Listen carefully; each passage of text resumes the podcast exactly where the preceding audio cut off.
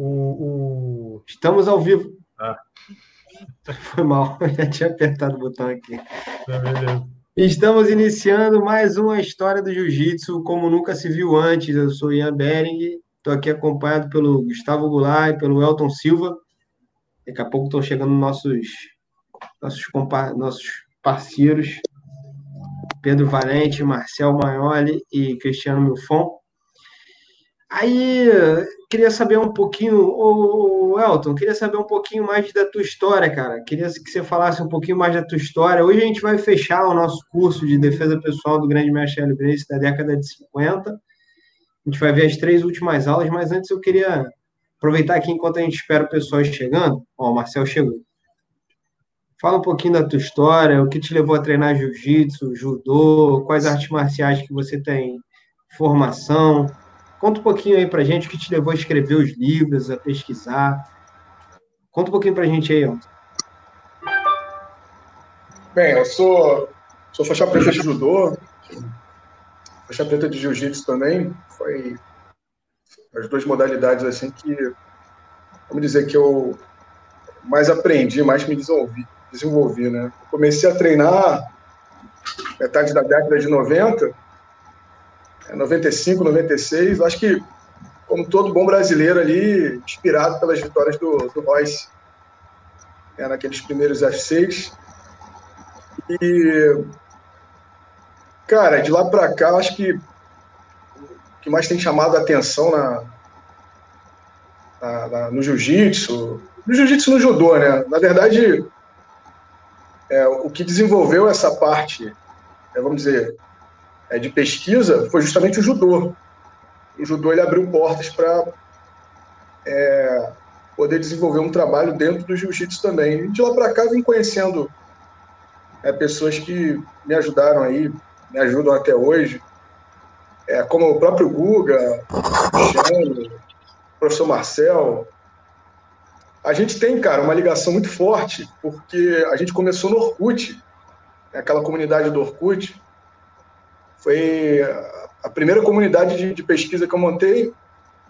Pô, cara, só Facebook, eu acho que eu comecei em 2011, então acho que 2005, né, Marcel? A gente começou isso, né? 2006. 2006. 2006, né? É, eu era o único que defendia o jiu-jitsu. Todo mundo metia o pau no jiu-jitsu, o único que defendia era eu. é, todo mundo era meio boladão, assim, com, com a ah, história do jiu-jitsu. Tinha a cara da é, mas... cara de tudo que é arte marcial lá, daí eu apareci, tipo assim, o pior é que eu consegui ganhar a simpatia da galera, né? Porque eu consegui argumentar com a galera, né, cara?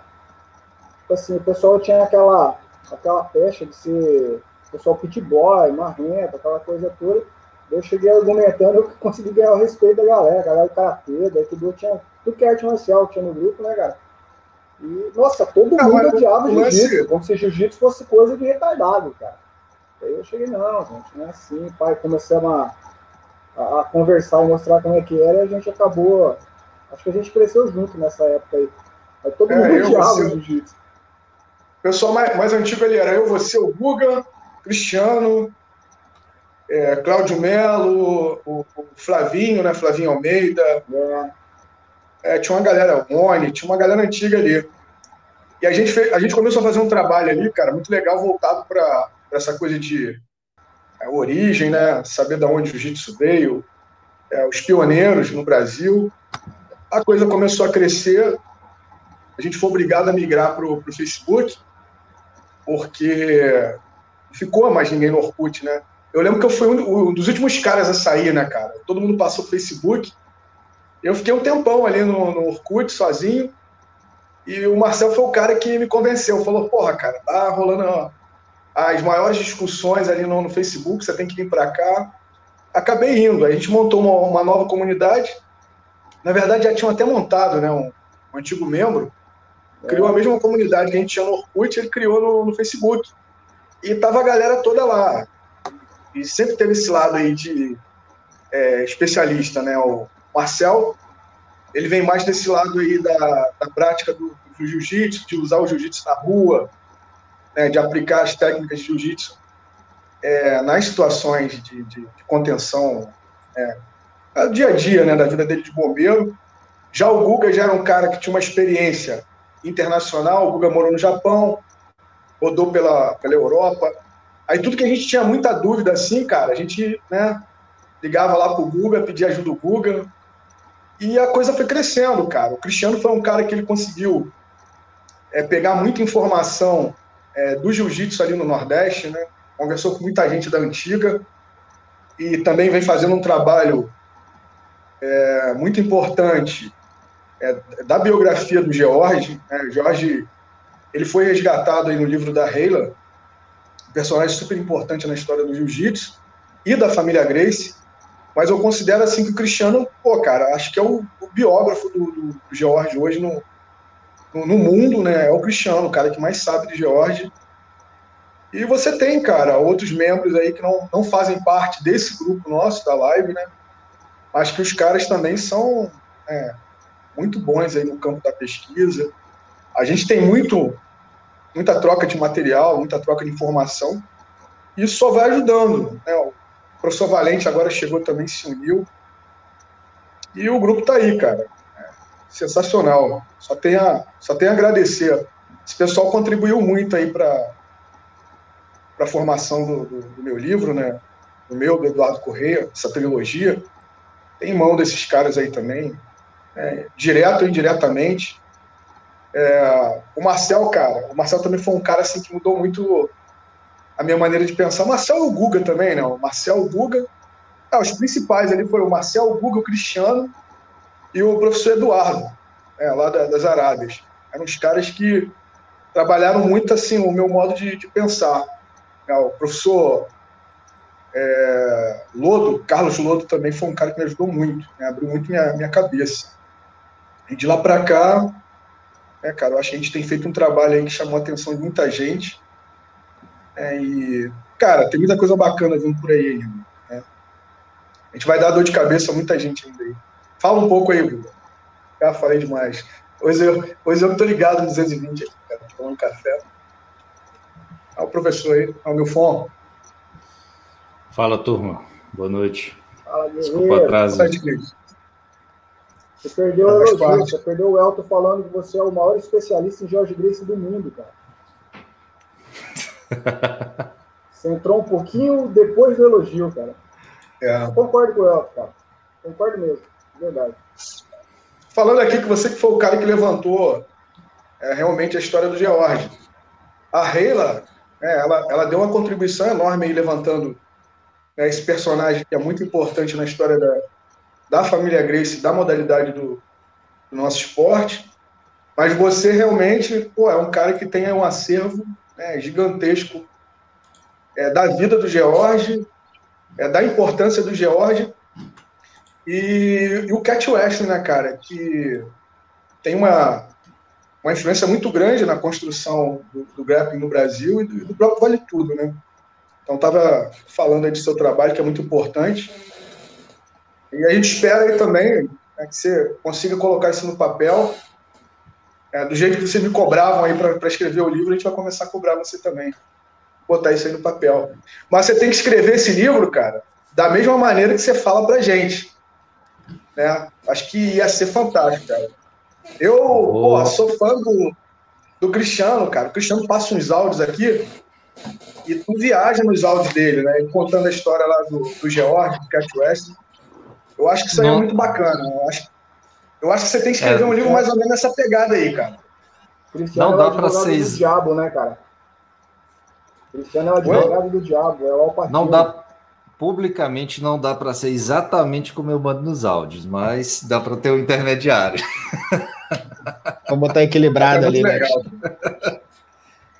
Bom, pessoal chegando aí, boa noite, boa noite ao César, boa noite ao tio Pedrão, Elton Augusto, boa noite, boa noite a todo mundo que está atento aí às nossas informações. A gente está aqui batendo esse, fazendo esse bate-bola.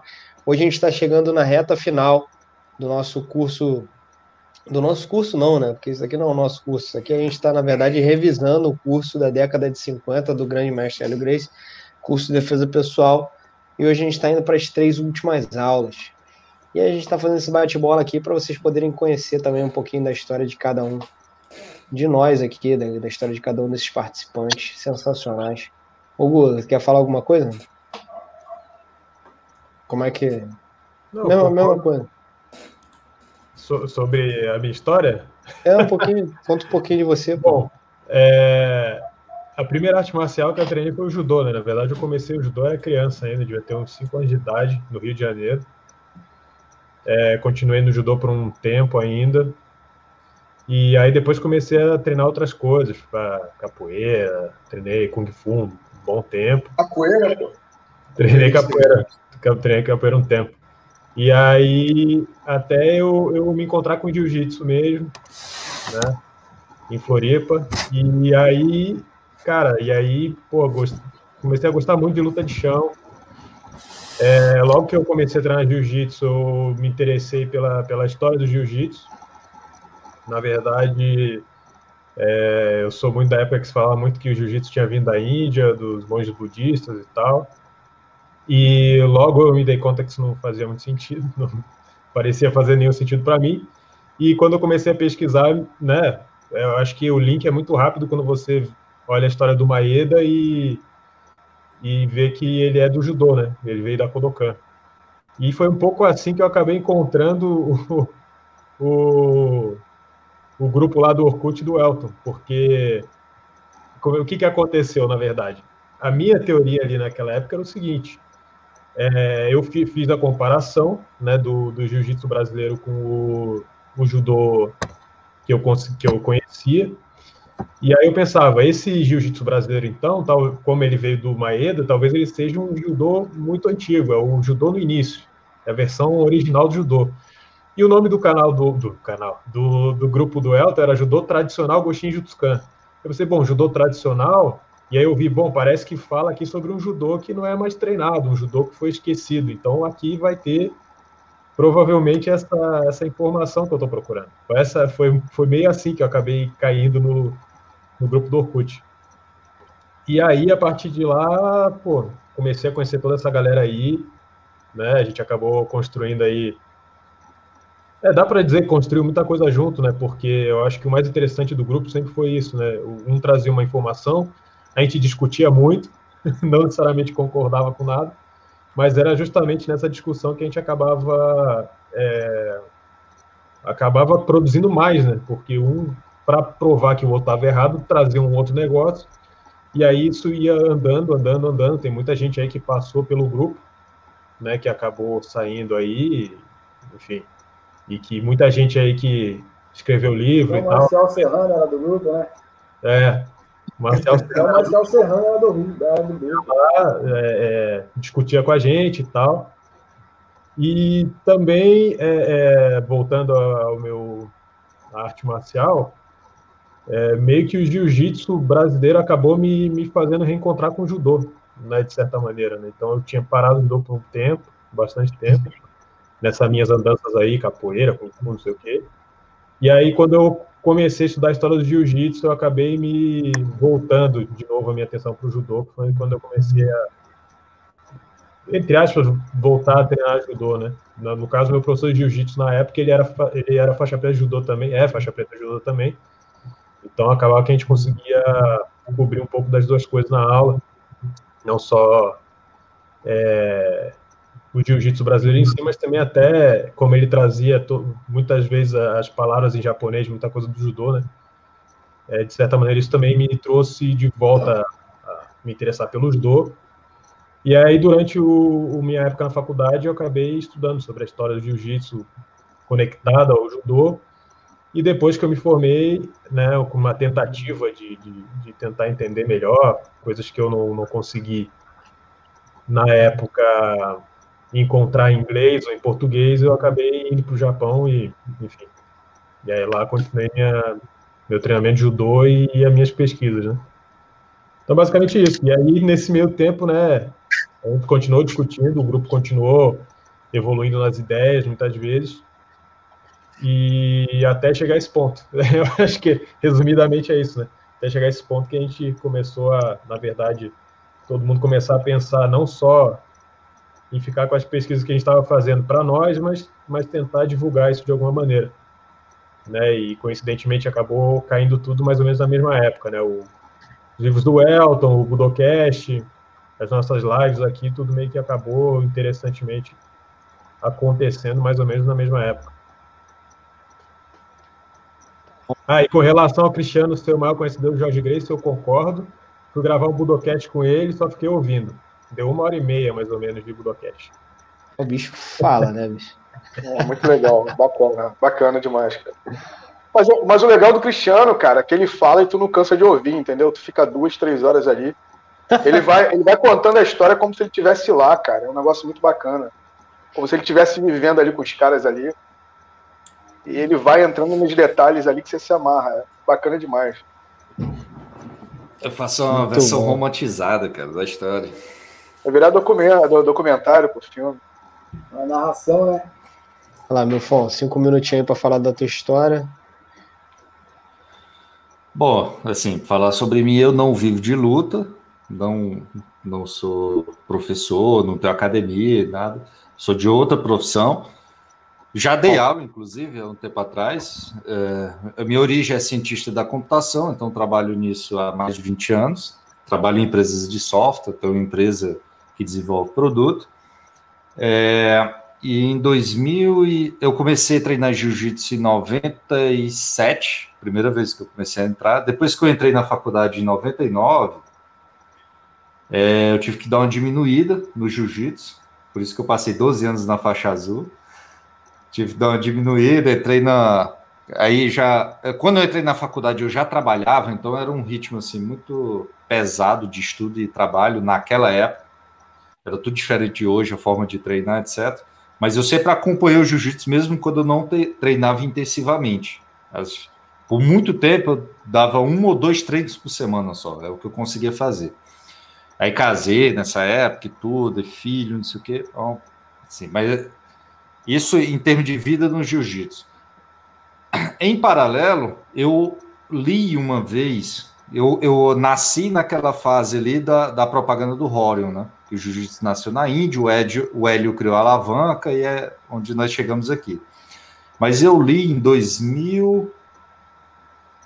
Cara, não, não vou lembrar a data específica, foi depois de 2000, eu já estudava sobre história da luta, depois de 2000 eu li sobre, eu acho que foi o Crowley, uma entrevista do Crowley, falando que o maior lutador da família Grace tinha sido o George.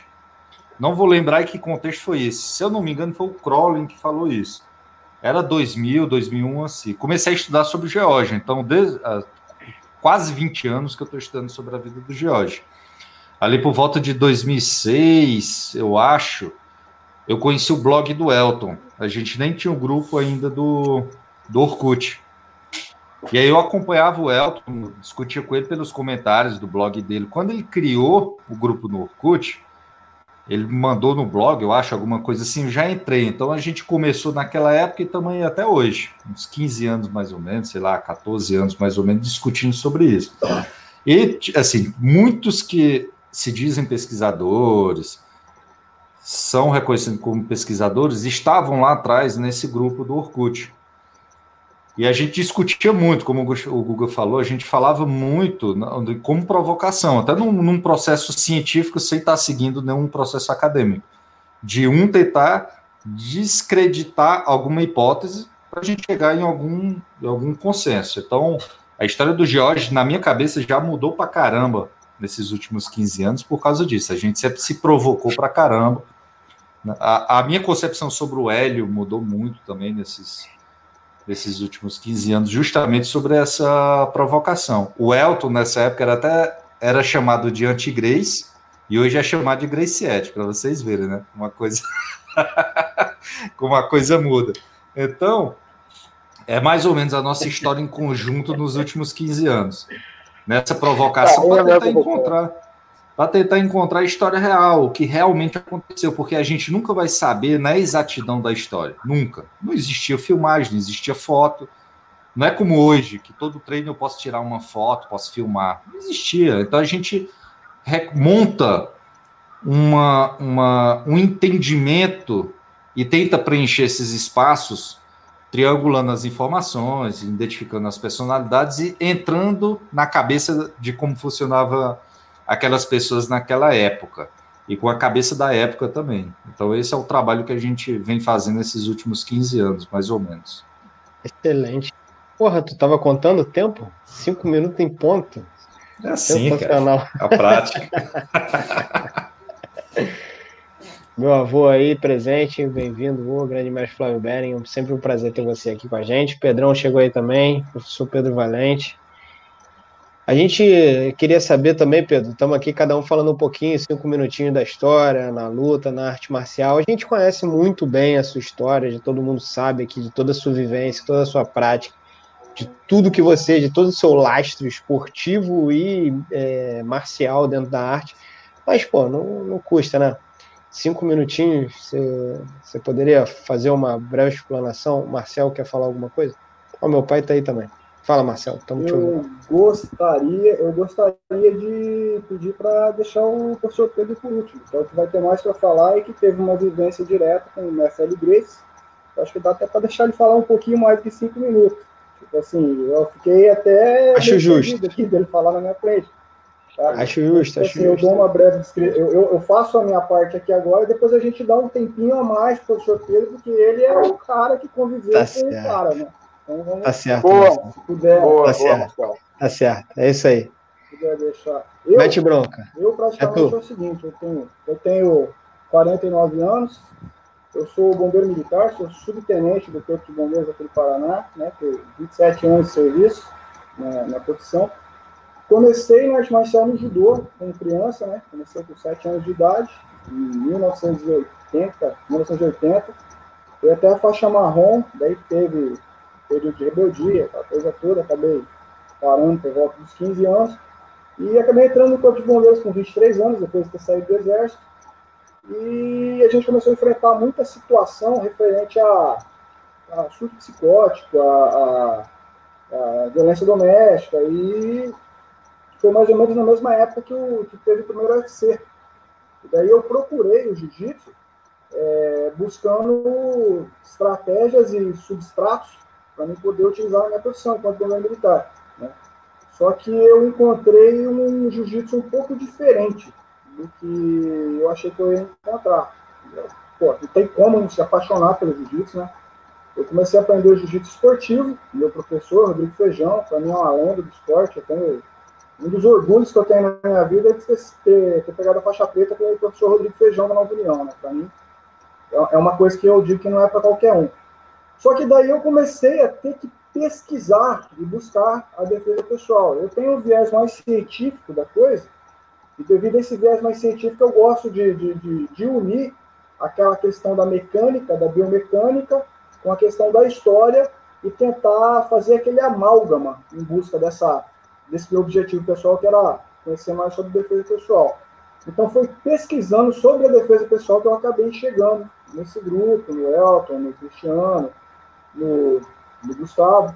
Eu tenho uma diferença do pessoal que, pelo fato de eu trabalhar com, com, com a situação mesmo, de eu ter vivenciado essas técnicas, é, ao mesmo tempo eu também eu consigo planejar melhor o meu tempo. E como eu consigo planejar melhor o meu tempo, eu pude conhecer, estar na casa do Elton, treinar com o pessoal dele, pudemos, tivemos outro encontro com outros professores de outros estilos de jiu-jitsu, pude receber o Gustavo aqui em casa, então quer dizer, conhecer o pessoal em loco e construir essa, essa minha visão da defesa pessoal, basicamente ela foi reconstruída, né? Eu tive que reconstruir com base nos conhecimentos que eu tinha do judô, do jiu-jitsu esportivo que eu aprendi, e com base também na pesquisa histórica e na documentação que a gente tinha.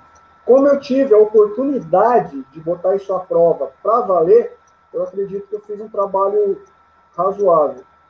Eu, um dos motivos de acreditar que eu fiz um trabalho razoável é o fato de hoje eu estar num grupo que tem o, pô, tem a linhagem Berg e a linhagem Valente, que para mim é diretamente Grace. Ou seja, eu tô, tô no olho do furacão, né? Se, eu, se eu queria conhecer sobre a defesa pessoal do jiu-jitsu, eu estou no lugar correto. Com relação ao grupo, o diferencial que eu tenho com relação ao grupo que eu acho, acho que os meninos agora vão concordar, é que eu não tenho nem 5% do conhecimento histórico do, do, do Cristiano, do Guga e do Elton.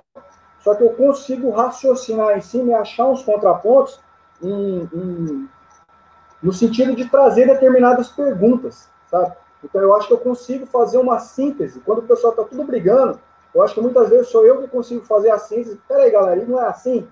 Então eu acho que eu consigo trazer o contraponto da discussão da galera. Agora, passa, passar a bola para fera aí. Então, aí a gente, aí o que, que aconteceu agora? Agora fiquei aqui numa berlinda, numa uma, uma sinuca de bico. O professor Pedro teve algum problema, caiu a internet. Então a gente vai fazer o seguinte: Ó, meu pai tá aí, pai, não te dê boa noite da forma correta. Boa noite, pai, mestre Bering, seja bem-vindo. Muito obrigado aí pela, pelos melhores desejos. Tiagão tá aí perguntando se Pedro Valente já lutou algum campeonato ou lutou em algum vale tudo. Eu sempre dei aula de jiu-jitsu. A gente também vai falar sobre isso. Matias Parra, boa noite, buenas noites, amigo. Cezinha tá aí também. Bom, beleza, vamos ao conteúdo, tá? Vou lançar, soltar a vinheta aqui, vamos ao conteúdo. E antes da última posição, a gente pede para o Pedro falar sobre a história dele. Beleza? Beleza, Creuza? Vamos lá. História do jiu-jitsu, como nunca. Ih, olha, mudou tudo, rapaz. Fuego no parquito.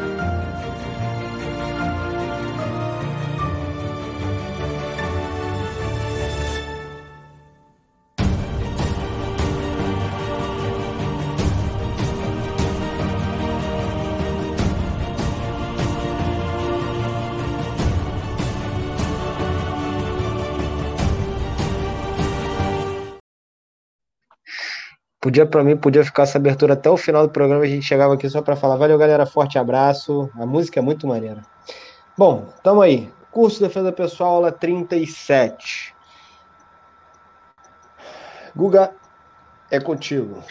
Bom, vamos lá. É uma defesa quando o agressor é, faz o agarrão por trás e, e quem está sendo agredido está sentado no, numa cadeira. É, essa defesa eu não lembro de ter no livro mais recente. É, o que, que, o que, que acontece aqui no caso? Quem está agredindo precisa curvar o corpo à frente para poder é, começar é, o, a te segurar pelo, pela garganta, né? E aí, aproveita-se desse agarrão, faz como se fosse uma base, né? E aí, colocando os dois pés no chão, né? Dá para ver que no início ali o grande mestre igreja estava de perna cruzada, então ele, ele faz como se fosse a base, como se fosse, como se fosse a defesa em pé. E aí, aproveitando esse desequilíbrio do adversário para frente, arremessa o, o, o, agressor por cima. É como, como, como se fosse mais ou menos aquela técnica de defesa de, de agarrão por trás pelo pescoço, só que com a diferença que você está sentado na cadeira, basicamente. Alguns detalhes aqui bem interessantes, né?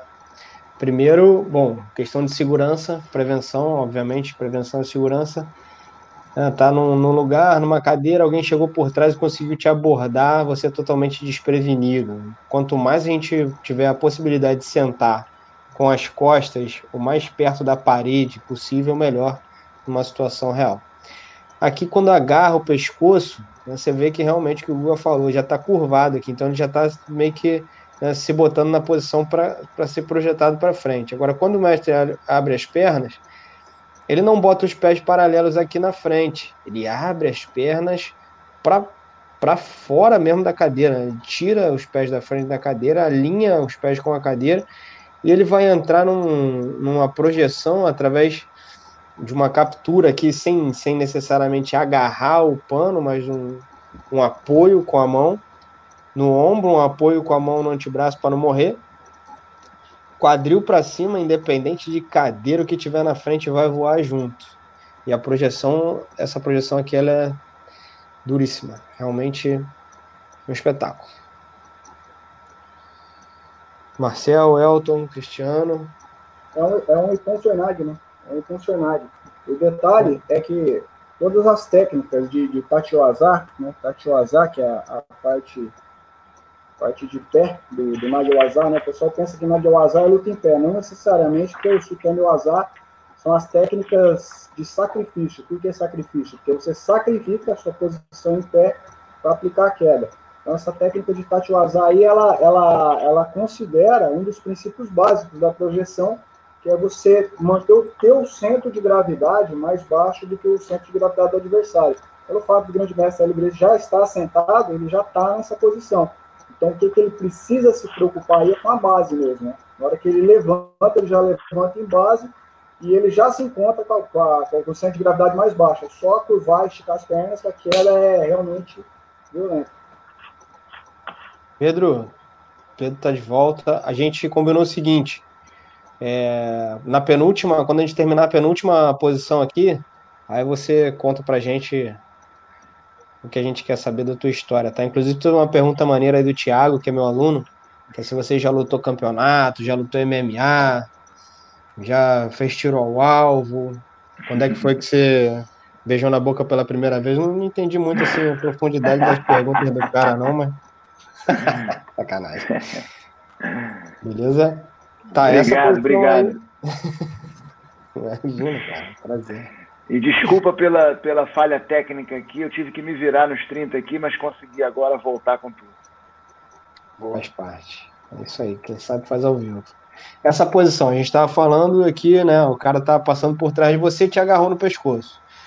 Primeiro, né? Não deixar o cara que você desconfia de alguma coisa passar por trás de você, você sentado bem tranquilo. Né? Questão de segurança, prevenção. Vamos botar a cadeira o mais perto da parede possível. Segundo que aconteceu a agressão, ele abriu bem as pernas, apoiou os pés no chão, levantou o quadril fazendo a projeção para frente, independente do que tinha no meio do caminho ali entre o quadril e o cara, né? Que, que maiores detalhes aqui. O, o, o Marcel foi preciso para caramba, falou inclusive questão da, do sacrifício aqui, né? Que realmente é bem, bem avançado, termos técnicos bem avançados para quem, quem realmente dá aula mesmo. Quem não dá aula acaba ficando um pouco perdido. Mas é bom já ir aprendendo também. É, o que eu vejo aqui nessa posição, que não é uma posição que eu é, aprendi no programa. Eu tive acesso a essa revista, é, a todas essas aulas, na casa do grande mestre Hélio Grace. Inclusive foi o grande mestre Pedro Emetério que colocou tudo junto né, montou um livrinho, tá aqui, ó. Ele colou isso aqui na capa, né, aquela fotografia, e aí ele juntou todas as aulas, né? Aqui nesse. O tio Hélio disse: Você é o único que olha essas coisas, então pode levar. Ele me deu de presente. E aqui eu tem uma. Eu, eu tava aqui conta, ajeitando outra coisa. Ah, tá. Pô, legal. Show, bacana, hein? E aqui ele, ele colocou aqui, o Pedro Emetério, olha que interessante, a título histórico, ele colou aqui esse Soakship Council, né, um diploma que o Hélio Grace recebeu, e aí fez aqui uma dedicatória. Está escrito o seguinte: Para o mestre dos mestres, Hélio Grace, tio Hélio, você sabe que, abre aspas, a vida não nos é dada feita, mas por fazer. E se a tarefa for bem realizada, é considerada arte. E seu autor, um artista, fecha aspas. Eis aqui a prova da sua arte. Fico até arrepiado lendo isso. Do seu amigo e discípulo, Pedro Emetério, São Paulo, 5 de março de 1996. Bonito, né? Então, eu tive acesso a isso lá na casa dele. Eu, e lendo isso, eu perguntava, tio Hélio, essa aqui eu não aprendi. Aí eu lembro que nós, inclusive, levamos uma cadeira para dentro do ringue para fazer essa posição. E ele disse isso, que os pés têm que ir lá para trás mesmo para entrar embaixo do cara e também entender que o cara, para te pegar, ele precisa curvar para frente. Então aí já ele se desequilibra. Né? E aí você levanta e faz a posição. Aqui está escrito firme na base, o agredido levanta-se e curva o tronco, aproveitando o desequilíbrio do rival. Observem com atenção esta fotografia. Não houve modificações na base nem na maneira de segurar o braço que envolveu o pescoço do agredido, mas o impulso do tronco para frente já foi dado. Ao flexionar o tronco para frente e elevar um pouco o quadril, o agredido conseguirá isto. E na última foto, esta é a fase final do golpe. Depois disso, se quiser, o agredido poderá servir-se à vontade. Na edição. na edição de 2 de agosto de 52, aula 10, os alunos encontrarão maiores detalhes deste golpe. Então, quer dizer, é o mesmo golpe do ataque por trás da aula 10, só que adaptado para a cadeira. Maravilha, aqui aproveitando essa deixa, dar um abraço aqui no Dante. Dante está sempre participando das nossas aulas, seja bem-vindo aí, meu irmão. Passei aqui pelo teu comentário. É que são algumas coisas para fazer aqui ao mesmo tempo, aí às vezes eu perco uma coisa ou outra, né? peço até desculpa para vocês. Hélio Perdigão tá falando aqui, ó, das grande Hélio, um abraço forte, das poucas coisas que a quarentena trouxe de bom foram estas reuniões. Porra, muito obrigado, meu gente. Grande Hélio Perdigão, nosso amigo lá de Portugal, representante do Royce, grande faixa preta e professor. Porra, excepcional, querido. E aqui meu pai, como sempre, não é um Ipon Seoi, é uma solução interessante para essa abordagem, porém para essas agressões raras, porra, falou aqui quando ele botou esse raras, ele tipo ele pontuou perfeitamente, porque é raro um cara te agarrar por trás do sentado, é praticamente, é. né? É raro. Eu nunca, é, inclu... eu nunca nem vi. É. Depende, depende de quantos inimigos você tem, né? É. E, aqui tá, e aqui na revista, né, já dentro hum. daquele código de valores do Hélio Grace, está escrito aqui: sabe-se que é covardia, mas muitos agressores costumam surpreender suas vítimas pelas costas. Então, quer dizer, sabe-se que é covardia, mas acontece. Mas eu concordo com seu pai, sentado assim é, é raro. Né? Isso depende Cara, eu, da eu... cadeira e de outras variáveis. Eu que venho de uma é cidade violenta do interior do Ceará, eu aprendi desde cedo que em qualquer lugar público você senta sempre de costas para a parede e de frente para a porta. É desde criança que eu aprendi isso aí. Então, para a é época, eu imagino que era, que era recomendação também. Milfon, você sabe que eu sou de origem cearense, lá do Aracati, né? Fina. Olha aí. Não parece, essa cabeça está muito fina. Cearense, ó, cabecinha. É, família Valente. A família Valente é do Ceará, do Aracati, lá do, não, sabia não. Do, do, Rio do Jaguaribe, lá. Meu avô Valente foi o Pedro Valente, junto com o irmão dele, general Eliezer, a praticar jiu-jitsu. Eles eram lá, nascidos lá no Aracati.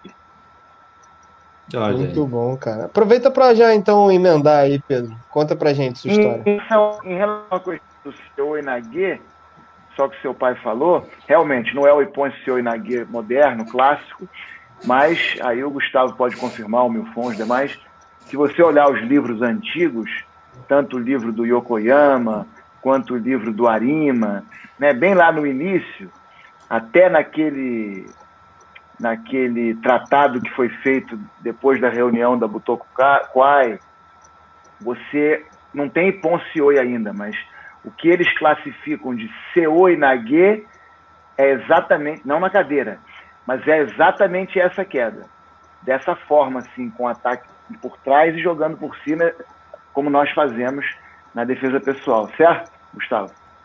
Isso mesmo no, no você também tem o, o Seoi também, e no caso, a gente até discutiu uma outra live, né? No caso, o seu imaço é o é quando você carrega algo como se fosse uma mochila nas costas, né? Então, na verdade, é relacionado a esse a, a projeção é relacionada a esse, a esse termo, vamos dizer, da, da, da própria linguagem japonesa. No judô, uma pergunta a vocês que são judocas profissionais. No judô, tem algum nome para aquele seoi que você faz de joelho?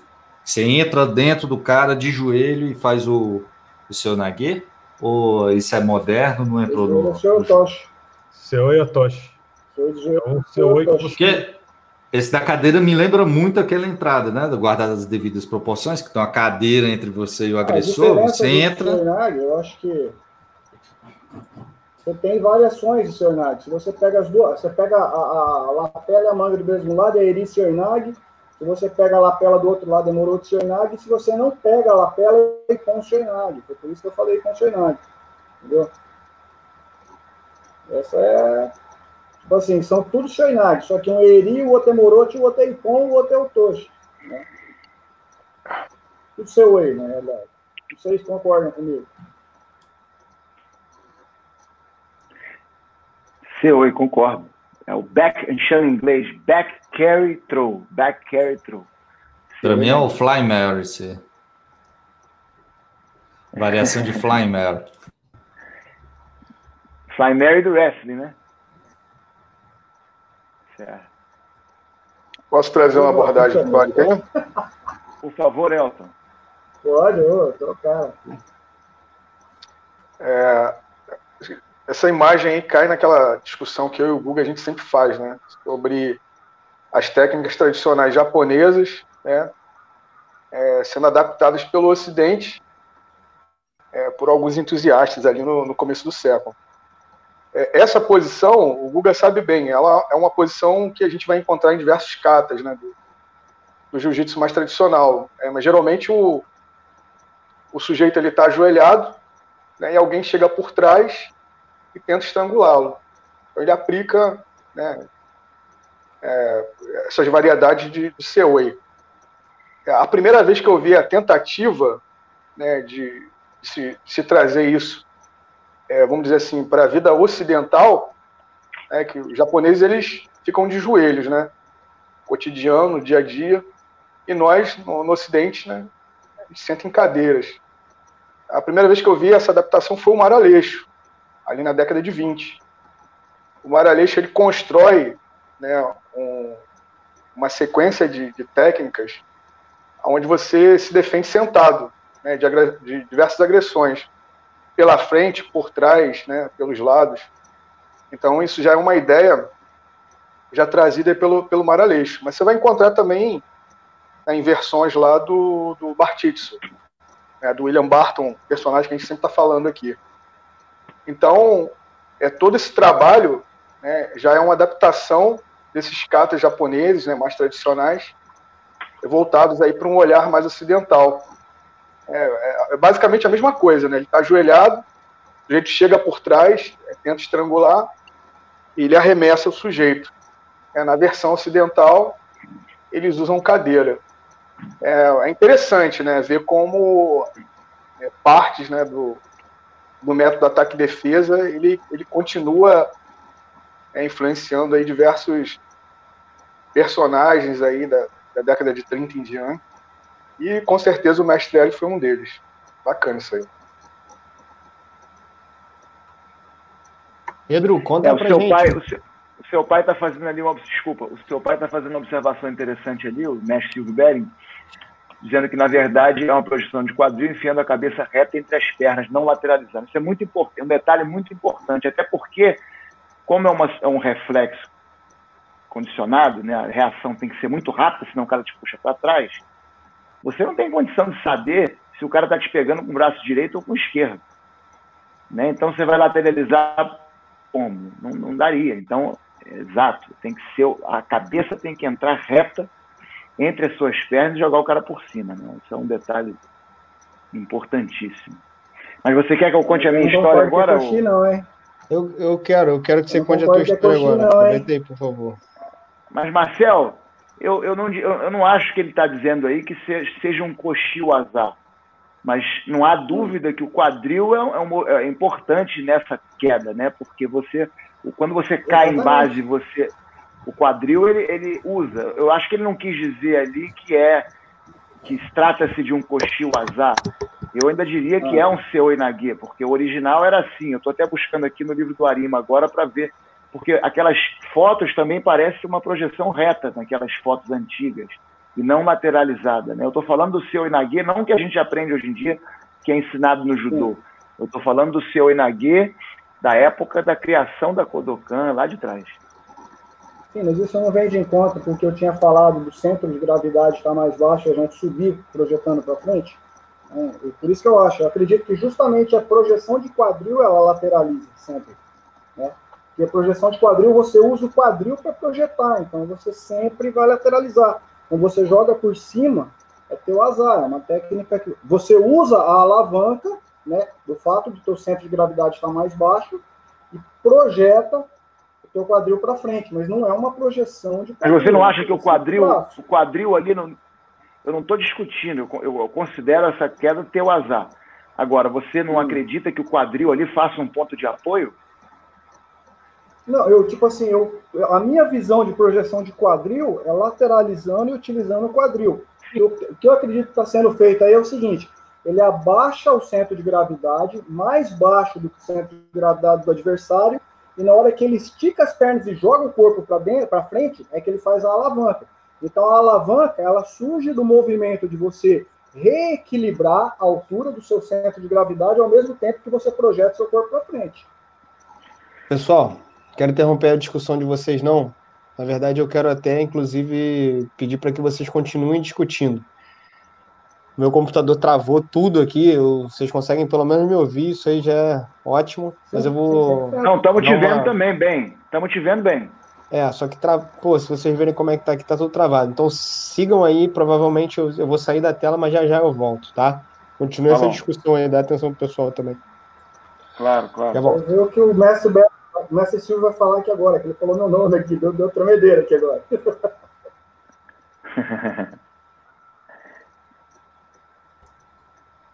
É, eu, eu, eu entendo, mas a pergunta que eu faria antes do mestre Silvio, que ainda não respondeu, ainda aguardando a resposta dele, é, o fato da queda ser um teu azar não quer dizer que o quadril não possa estar envolvido. O fato da queda ser. É, então, é, é, isso que eu estava dizendo. Agora, a classificação eu não discuto. Eu, particularmente, não sei a opinião do mestre Silvio, mas eu, particularmente, não discuto. Eu, eu considero que é um seu Inaguei e um teu azar. Não o seu Inagui. É, é, só para concluir, quem sou eu para discutir, mas só para concluir, é que a minha visão de projeção de coxinha azar é quando ela lateraliza e ela usa a lateral do coxinho como ponto de, de apoio da alavanca. For ver, o Harai Goshi é assim, o Hane Goshi é assim, o, Uki Goshi é assim, todo, todas as técnicas de coxinha azar, é, é, o ponto de apoio é a lateral do quadril, não tem alguma que seja diferente. Quando você pega, por exemplo, um, um Taiotoshi, que você vê que você não utiliza a lateral do quadril, embora você utilize o quadril também como força de, de projeção, ela é, ela é classificada como teu azar. Mas eu, eu concordo, agora eu, eu entendi é, onde que o, que o mestre queria chegar e eu concordo. É, ele falou aqui, o quadril conecta. A cabeça projetada para frente causa um efeito binário. Não, não, correto essa conexão do quadril ela é muito importante nesse golpe, exatamente. É, perfeito. Eu, eu não sei se o, se o Ian ia pedir. Tô de volta. Voltou. Show de Fala. bola, voltei. Porra, até que não demorou tanto. Professor Antes Ian, de você. Os... Você ia pedir para eu falar sobre a minha história ou sobre o próximo golpe? Porra, eu queria que você contasse a sua história mais do que qualquer coisa, mas rapidinho, antes eu vou mostrar um vídeo que o Guga me pediu aqui. Que, inclusive, eu queria. É no 37 ou 47, Guga? É bem aí mesmo, é só soltar. Por causa daquilo que o Elton falou sobre a forma antiga japonesa ser de joelho, né? Então, no caso, ah, ali, só uma travada ali. É, eu vi então, legal, olha lá. Então a forma é, original japonesa ela é de joelho. Claro que a execução não vai ser a mesma aqui na cadeira, porque até porque o, a, própria posição do corpo e, e, e a distância são totalmente diferentes, né? Então, mas é, dá para ver que aquilo que a gente sempre fala, né? O jiu-jitsu brasileiro ou o jiu-jitsu que foi trazido para o Ocidente, ele tinha que ser adaptado às demandas do Ocidente. Então, se no Japão sentava-se de joelho, no Ocidente se sentava numa cadeira. Muito bom, hein? Muito bom. Olha aqui a foto do Seo Inagê, do livro do Arima. Eu vou colocar aqui, se quiser aumentar a minha tela para ficar mais fácil o pessoal visualizar. É evidente. Não é parecida? É, é exatamente igual, né? Seu Inagê, olha lá.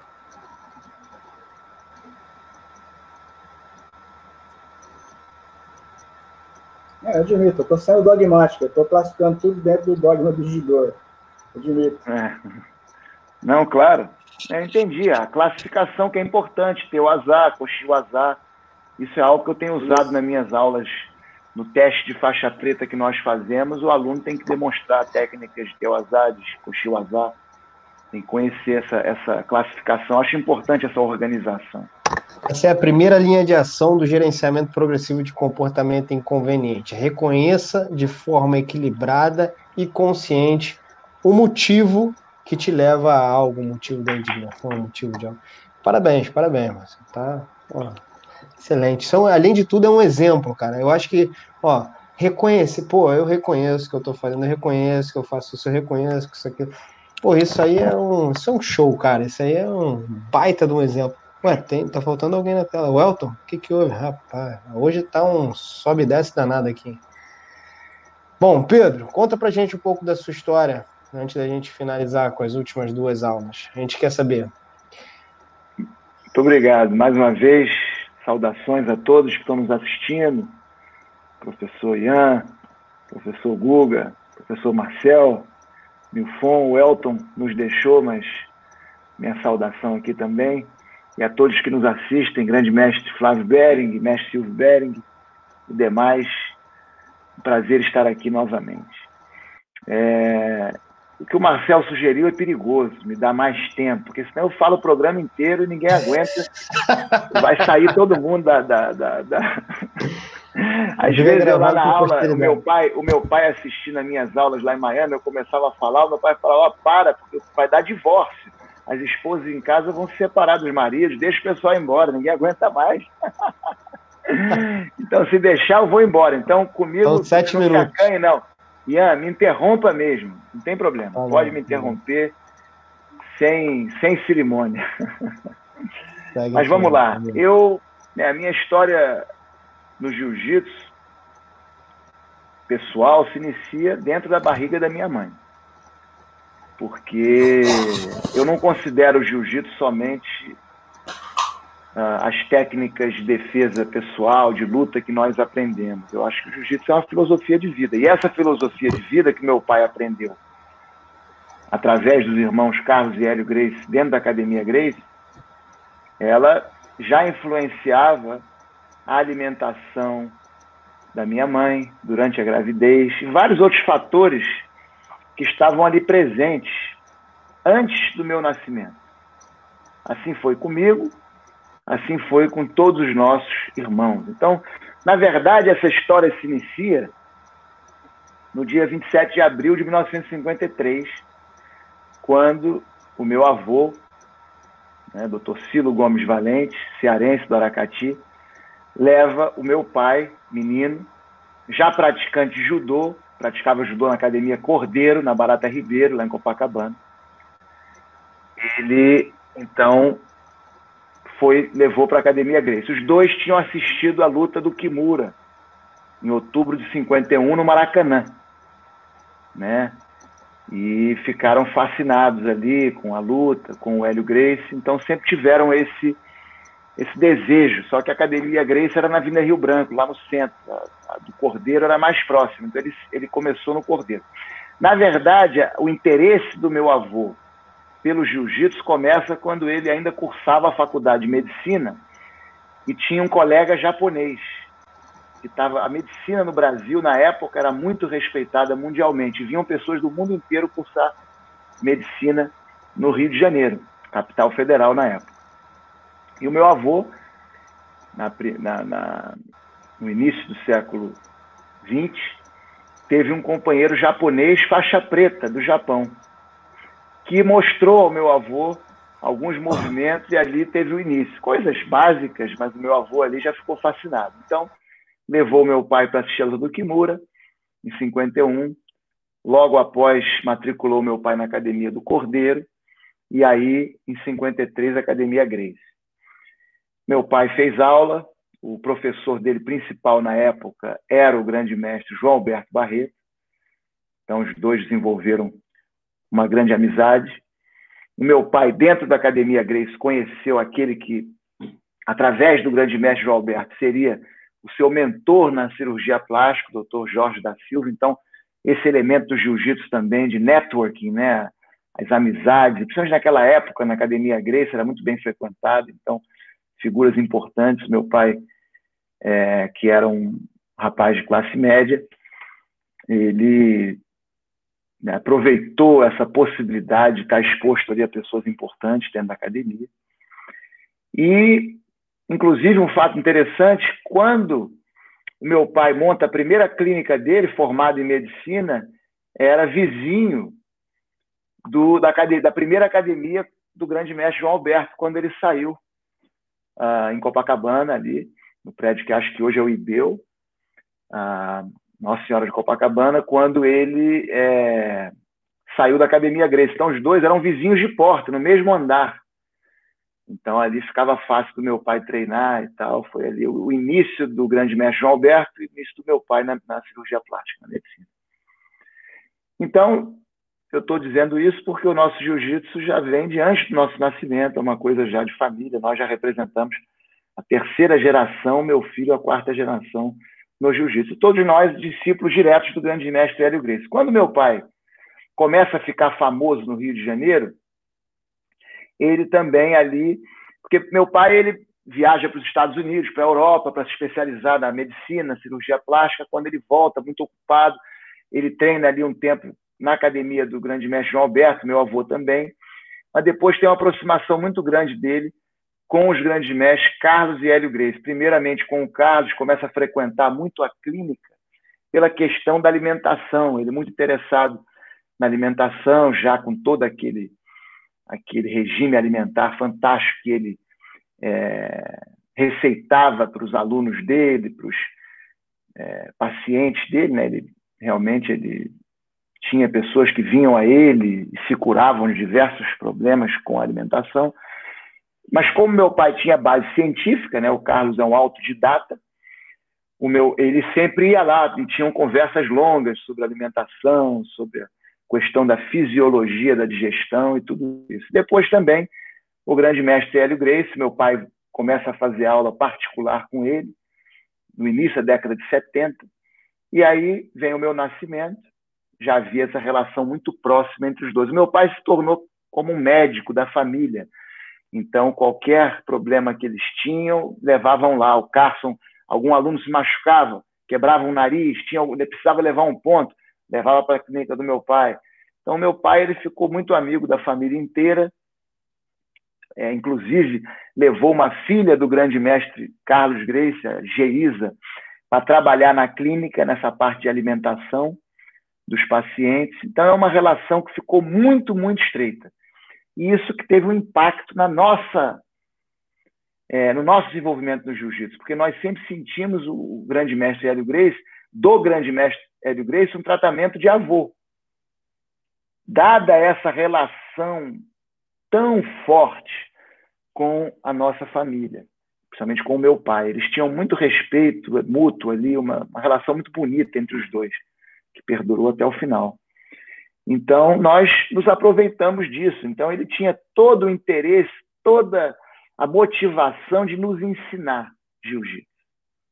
Né? Hoje eu entendo isso, tenho médicos lá na academia, eu entendo esse sentimento de gratidão que você tem com o médico. Meu filho tem um problema de saúde, eu ligo para o médico três, quatro horas da manhã, o cara atende, faz isso, faz aquilo. Então, claro que eu ensino a todos os meus alunos, mas o filho do médico, eu tenho aquele eu sentia isso do grande mestre Hélio Grace, essa coisa de querer nos ajudar, e não só dentro do tatame, mas fora do tatame também a filosofia. Então começamos na, eu comecei na Vila Rio Branco, já não tinha mais o 17 andar, estava alugado, era só o 18 e eu fazia aula lá, pequeno, com 3, 4, 5 anos. Depois o negócio ali ficou muito pequeno. Meu pai, para ajudar, ele, a chapa dele tinha vencido as eleições no Vasco da Gama. E ele levou a Academia Grace para a sede náutica da Lagoa. Né? E ali houve um crescimento da academia e do jiu-jitsu também.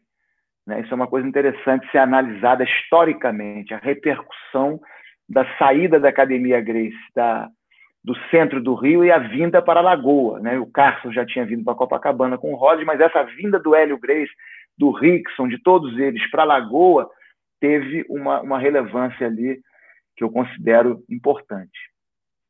Então, eu treinava ali, aí começou a ter aula coletiva de criança, né? Teve também um, mais aula coletiva para adulto também, porque o espaço na Rio Branco era muito pequeno, o espaço lá de cima, né, que eles ficaram só em cima. Então, eram praticamente dois rings de aula particular e só. Então, é, eu comecei a fazer aula coletiva. Até vocês me mandaram outro dia uma fotografia do Rickson, do Royler, dando uma, uma chave de braço voador. Era uma, uma aula de criança e eu estava ali naquele dia. Então, já ali eu comecei, para responder a pergunta do nosso Tiago, eu comecei a participar de campeonatos, né? Quando meus professores mandavam eu ir no campeonato, eu ia. Então, fui, fui a, a Copa da Liga Niteroiense de Jiu-Jitsu de 1983. Inclusive, eu tive a finalização mais rápida do campeonato inteiro. Eu finalizei a minha luta em 21 segundos e o Rickson tinha finalizado uma em 30. Então, a minha foi mais rápida que a dele. eu com oito anos de idade, era até um aluno da Kyoto. Então fui campeão desse, em 84 não teve, 85 teve de novo, que era o maior campeonato de jiu-jitsu da época. Né? Desse, da, da, era como se fosse um campeonato brasileiro. Né?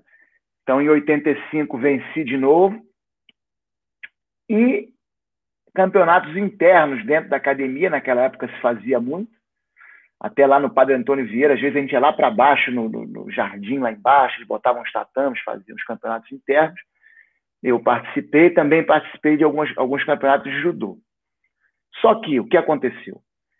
No final da década de 80, não sei se 87, 88, eu ali ainda com 10, 11 anos, logo depois disso, o grande mestre Hélio Grace sai da federação. E ele sai da federação com críticas ao que estava acontecendo com o jiu-jitsu competitivo. Porque, como o grande mestre João Alberto falou no programa uh, de ontem, a, a, o desenvolvimento das regras de competição ele, foi feito com o intuito de melhorar o jiu-jitsu, através da progressão, das posições e aqueles, aquela pontuação. Só que o grande mestre Hélio Grace considerou, depois de observar aquilo por quase 20 anos, que o que acontecia era que a defesa era relegada a um segundo plano.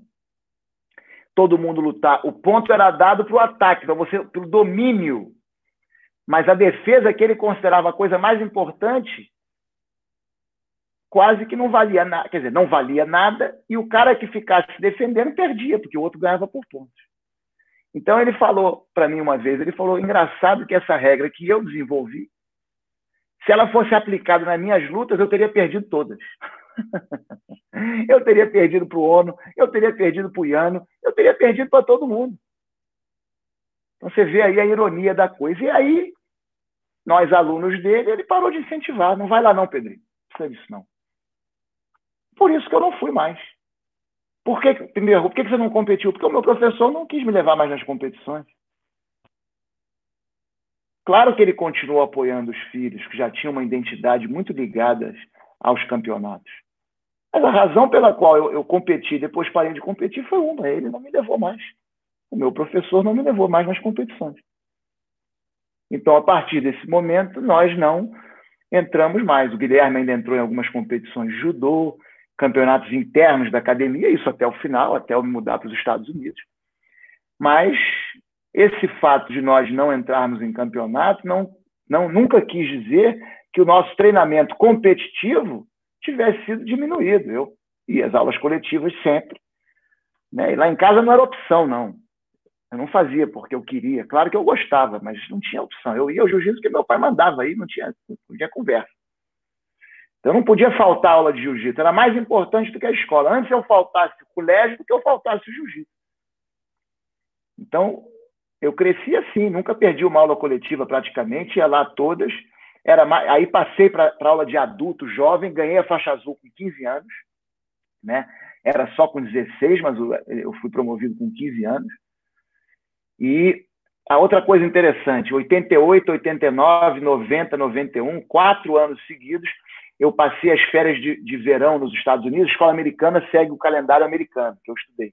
Então, passei as férias nos Estados Unidos com o Rorion e com o Royce, com o Rickson depois, com todos eles, fazendo intensivo, treinando ali, morando na academia praticamente, dando aula ali, ajudando, né, assistente, ajudando nas aulas e tudo. Então, foi algo que foi é, muito importante no meu crescimento. Com 18 anos, indo morar em Miami, não tinha academia de jiu-jitsu em Miami. E aí o grande mestre Hélio Grace, meu professor, eu perguntei a ele como é que eu vou fazer para continuar o meu treinamento. Ele falou, eu quero que você dê aula, é a maneira de você vai ter amigos, você começa a dar aula para seus amigos e aí vai ser o teu desenvolvimento. Porque eu era faixa roxa ainda, então como é que eu ia continuar me desenvolvendo? Então, dito e feito. Estou acelerando aqui um pouquinho, que eu acho que o tempo deve ter estourado já. Mas eu, aí eu comecei a dar aula, Todas as férias eu voltava para o Brasil, passava dois, três meses no Brasil, junho, julho, agosto, treinando, né? E aí e o Hélio Grace vinha a Miami, né? O Royler também vinha da seminário, o Royce vinha, eu ia a Los Angeles, mantive esse contato. Mas eu posso dizer uma coisa, desde que eu me entendo por gente, eu não passei mais de um mês, talvez férias, criança, sem pisar no tatame. Eu lembro que quando eu me mudei para os Estados Unidos, a minha ficha, eu já tinha mais de mil aulas particulares. Então, eu cresci no tatame, não é muito por mérito pessoal meu, meu não, viu? Essa minha história no jiu-jitsu. Eu devo isso ao meu pai e ao meu professor. Eu fui quase que inserido nisso. Eu admiro aquelas pessoas que fazem por, por amor, sabe? Que não tem nada e que vão e que pegam ônibus e que se sacrificam. A minha história não foi essa. Eu fui praticamente que forçado, né? Forçado no bom sentido, com psicologia.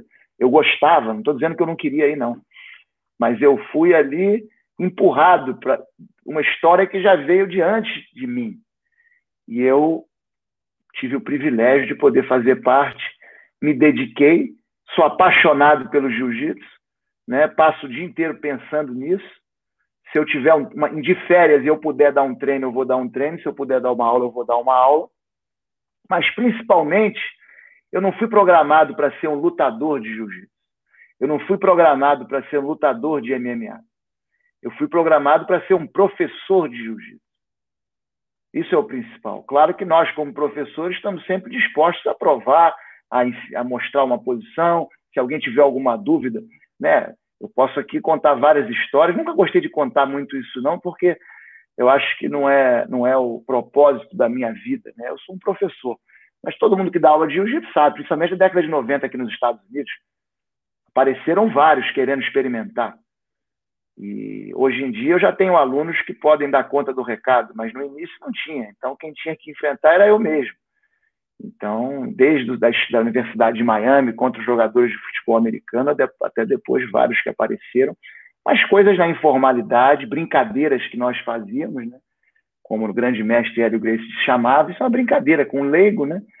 não é vantagem nenhuma, a gente domina e mostra, e de uma forma carinhosa, para o cara depois, é, possivelmente, virar nosso aluno, que é o objetivo. Então, mais ou menos essa é a minha Excelente. história. Espero que, que tenha dado para explicar aí nesse, nesse espaço de tempo. Bom, para mim ficou muito claro. É, existe muita gente que fala merda na internet, acaba falando sem saber, né? Por isso que a gente, a gente já, como eu falei, a gente já sabe da tua história, a gente tem o prazer e o privilégio de ter você aqui do nosso lado, porra, há mais de 10 domingos, se eu não me engano. Cara, a gente, a gente conhece, né? mas tem gente que não conhece e ainda quer falar bobagem. Então, deixa os caras falarem bobagem e a gente vem aqui e mostra joga na cara que é mentira, você não sabe de merda nenhuma, cala a boca e pede para sair, Mas, Ian, eu posso te falar o seguinte, graças a Deus, tem muito mais gente falando bem do que falando mal. Ah, com certeza. Isso é que é importante, entendeu? E dentro daí, o que me deixa muito satisfeito é que dentro da comunidade do, próprio jiu-jitsu esportivo, nós temos visto aí muitos depoimentos carinhosos com a nossa academia, com a nossa família.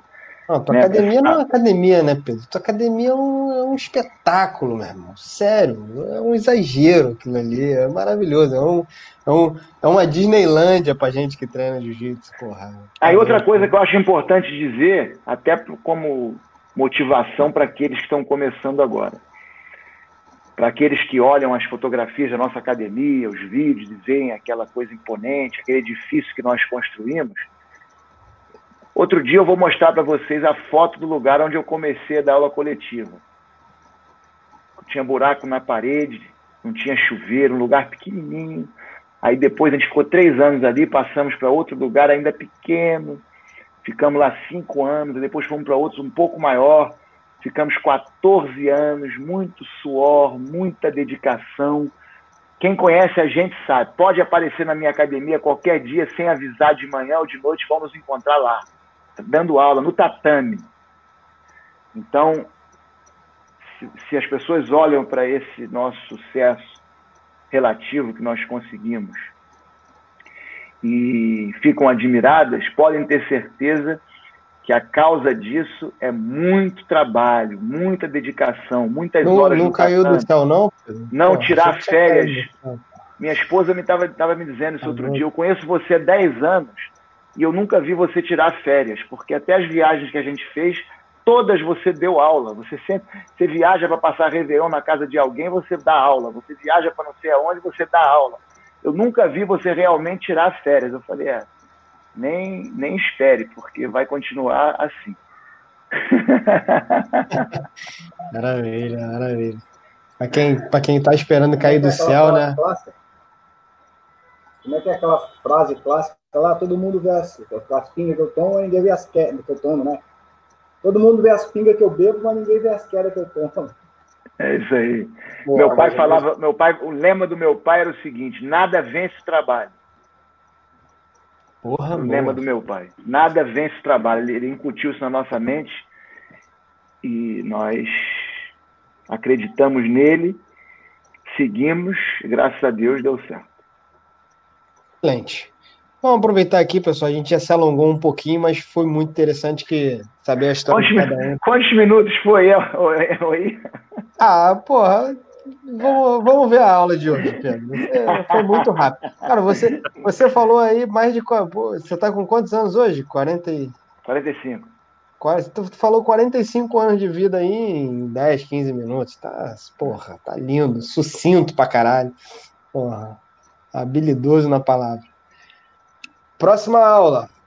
Penúltima aula do módulo. E o pessoal tá aí firme e forte, ninguém saiu não. Quem saiu também, fica à vontade para sair. Quem não quer ouvir, cara, ninguém tá te obrigando, ninguém tá te segurando pela mãozinha para ficar aqui vendo o que a gente tá falando. Você tá aqui por sua livre espontânea vontade.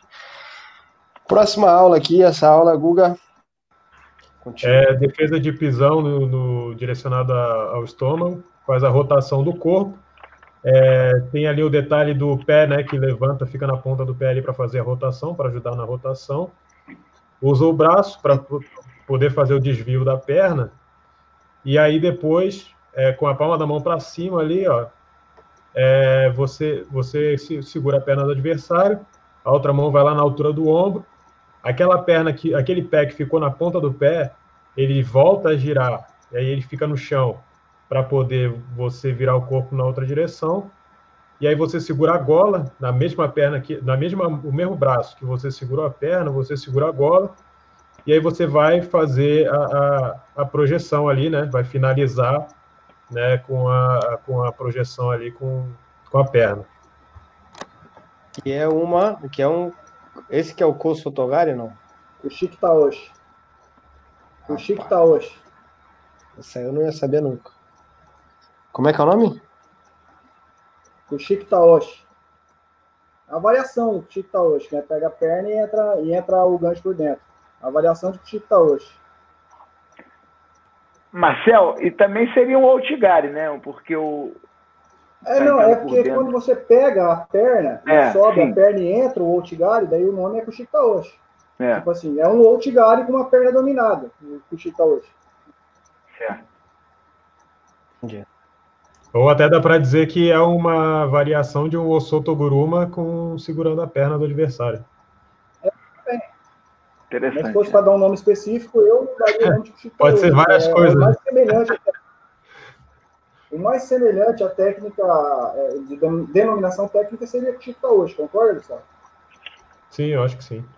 Eu concordo também. Eu, eu só uma, um, eu fiz essa observação sobre o Outigari porque no, naquele vídeo da Kodokan, que eles mostram as quedas, e aí com exemplos, eu tenho a impressão que quando eles ensinam o Outigari, eles mostram uma variação usada pelo Kashiwazaki, acho que na, não sei se foi na, acho que foi na Copa de Gorokan em 82 ou 83, e ele pega a perna e entra de Outigari, e eles mostraram como variação do Outigari ali. Mas eu concordo que está mais para Kutik Taoshi do que para Outigari. Vou confessar um negócio para vocês, eu nunca tinha ouvido falar o nome dessa cara. Cara, eu volto a dizer, é por isso que o Hélio abandonou de chamar esses nomes aí, bicho. Não dá pra decorar tudo, não. Tá que pariu. Com o Chico Taoshi, tô me sacaneou agora. O crente que era um Kosotogari, um. me fudi. Faz parte. É... Mais alguma coisa, mais alguma declaração com relação a essa técnica? É, é quase que... em Ceará, Ceará em 6 isso aí, Cochique Taoshi. Sem Ceará em 6, viu? E Cochique Taoshi é a queda de uma árvore, não é, Gustavo? É uma árvore. Como é que é isso? Não tem negócio desse? Eu não vou lembrar agora de cabeça. Teria que ver o, oh. Kandi. Eu acho Como... que é uma árvore, uma árvore caindo. Eu acho que sim. Chique acho... Taoshi. O Elton não está aí para falar que foi o Mário Aleixo que inventou? É, vocês podem me dizer. vocês podem me dizer se isso aí já tinha no judô lá no Japão ou é uma adaptação depois que foi para a Europa e veio para cá esse tipo de defesa aí? Parece muito aquelas coisas do Bartitsu, né? É, Ian, pode botar aquele, aquele mesmo vídeo que, que foi antes? Foi. Bota lá em é, 3 minutos e 12.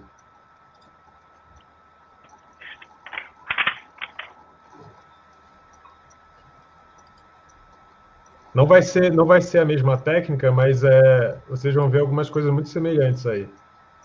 Ó, a pegada lá na perna, a pegar a outra, a outra mão lá no ombro, ó. Só que em vez de varrer a perna, derruba jogando no chão. Então não é a mesma coisa, mas existem uma série de, de, de, coisas parecidas. Aí também é uma defesa de chute, no caso. Só que aí é um, é um outro tipo de chute, no caso. Eu não entendi muito bem o chute ali, não. Parece que ele dá o chute, mas não mira nele, mira do lado, é isso? É, pois é. É, é como se fosse é, um chute lateral. Seria, é, seria como se fosse um chute lateral, mas eu também, essa, essa posição exatamente eu não sei dizer. Sabe o que, que eu pensei aqui? Não sei, posso estar errado. Mas hum. parece que ele de repente ia tentar fazer uma entrada de queda aqui nele. Pode ser? Não, esse é, é, perna, é, é, uma defesa de chute. Só que eu também. Não, não... O, que eu, o que eu pensei foi que ele tá chutando outra pessoa do lado, não sei. É, o, o chute ele sai um pouco o estranho. Eu, ach, eu achei que ele ia entrar no, num Canibassani, não é não, cara? Uma entrada de tesouro, é, isso aí. Defesa de chute. Defesa de chute. Porque, pô, ele chutou. Mirou esse, errado, viu? Esse, esse, vamos, culpa, culpa do. Culpa do Hulk. Esse kata de defesa pessoal, no caso, ele era executado pelo Mifune, né? Esse não é. Ele, ele, não é, ele não entra dentro do hall de katas oficiais da Kodokana. Então, como ele não entrou, hoje é difícil encontrar quem ainda conheça o, os detalhes de, de, dessa, dessa forma aí. Então eu não sei dizer exatamente o, o, os detalhes, mas é, isso aí, em teoria, era uma defesa de chute. É. Aqui não tem com o Chico Tosh. Fala para decorar, né? Aí seria o Teguruma. Teguruma. né? Mas o. É.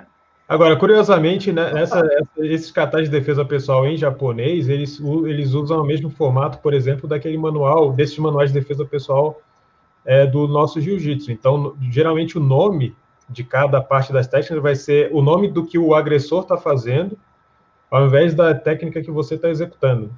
É. Então, geralmente, quando a gente pega mesmo catais de defesa pessoal da, da Kodokan, é, segue muito por essa, por essa linha. É mais descrito é. o nome do que o agressor está fazendo do que da técnica especificamente que você está usando para se defender.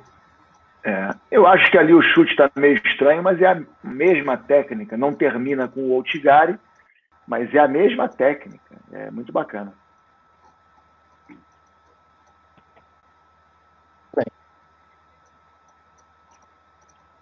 E olha, gente, não fiquem tristes, não fiquem chateados.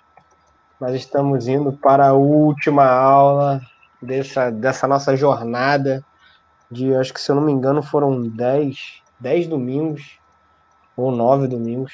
Porra, foi sensacional e tem coisa nova pro final, pro final de semana que vem.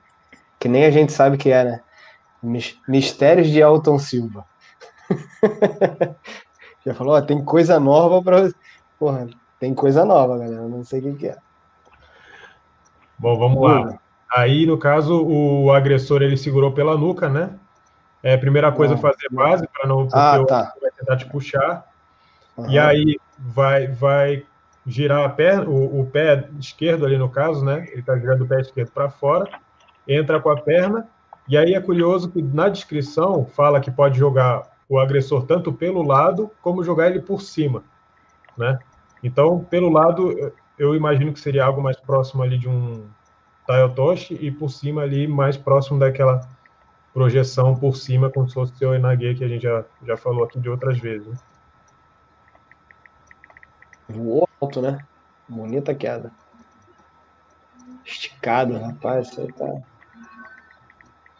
Brilhante a queda. Muito bonito. Eu acho que aí tem uma questão histórica, deixar o, Elton saiu, deixar o Milfon falar sobre isso.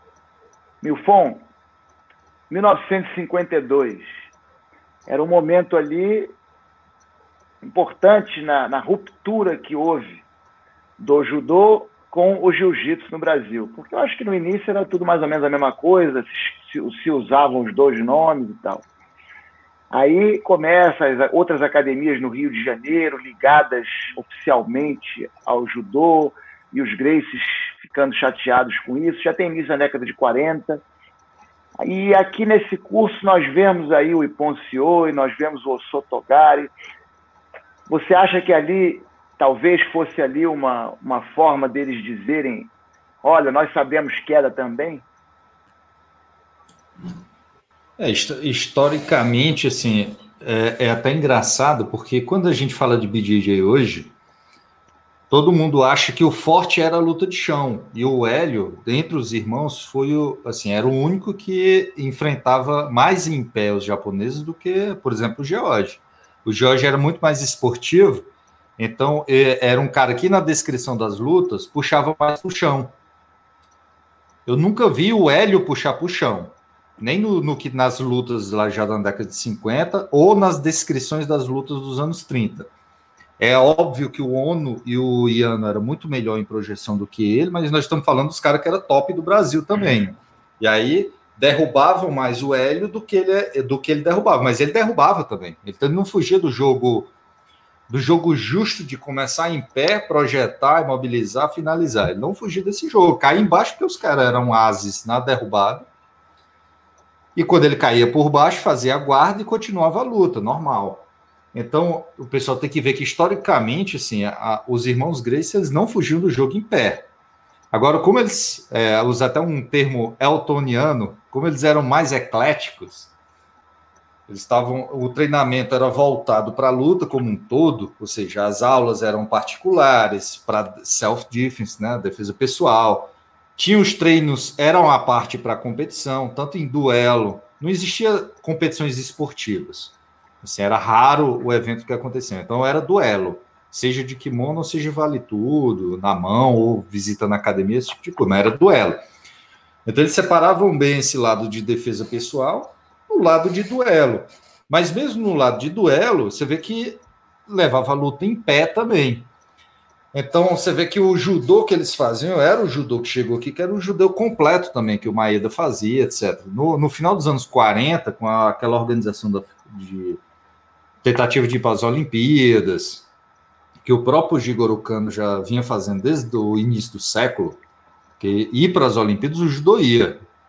Não foram antes, porque o Kano não, não conseguiu, morreu também muito cedo ali na, na história do judô do judô olímpico, né? A gente falando, mas o, dá para perceber que tem uma tentativa de tornar o judô mais esportivo no Brasil no final dos anos 40, uma tentativa de organização de federação. E os japoneses já treinavam muito focado em queda, nesse estilo, porque também isso já havia no, no do Japão. Tanto é que quando o Rufino, é até engraçado, o Rufino desafiou em 31, se eu não me engano, o Rufino queria porque queria que os Grace lutassem contra ele nas regras do Japão. Ele trouxe as regras do Japão para mostrar aos jornalistas.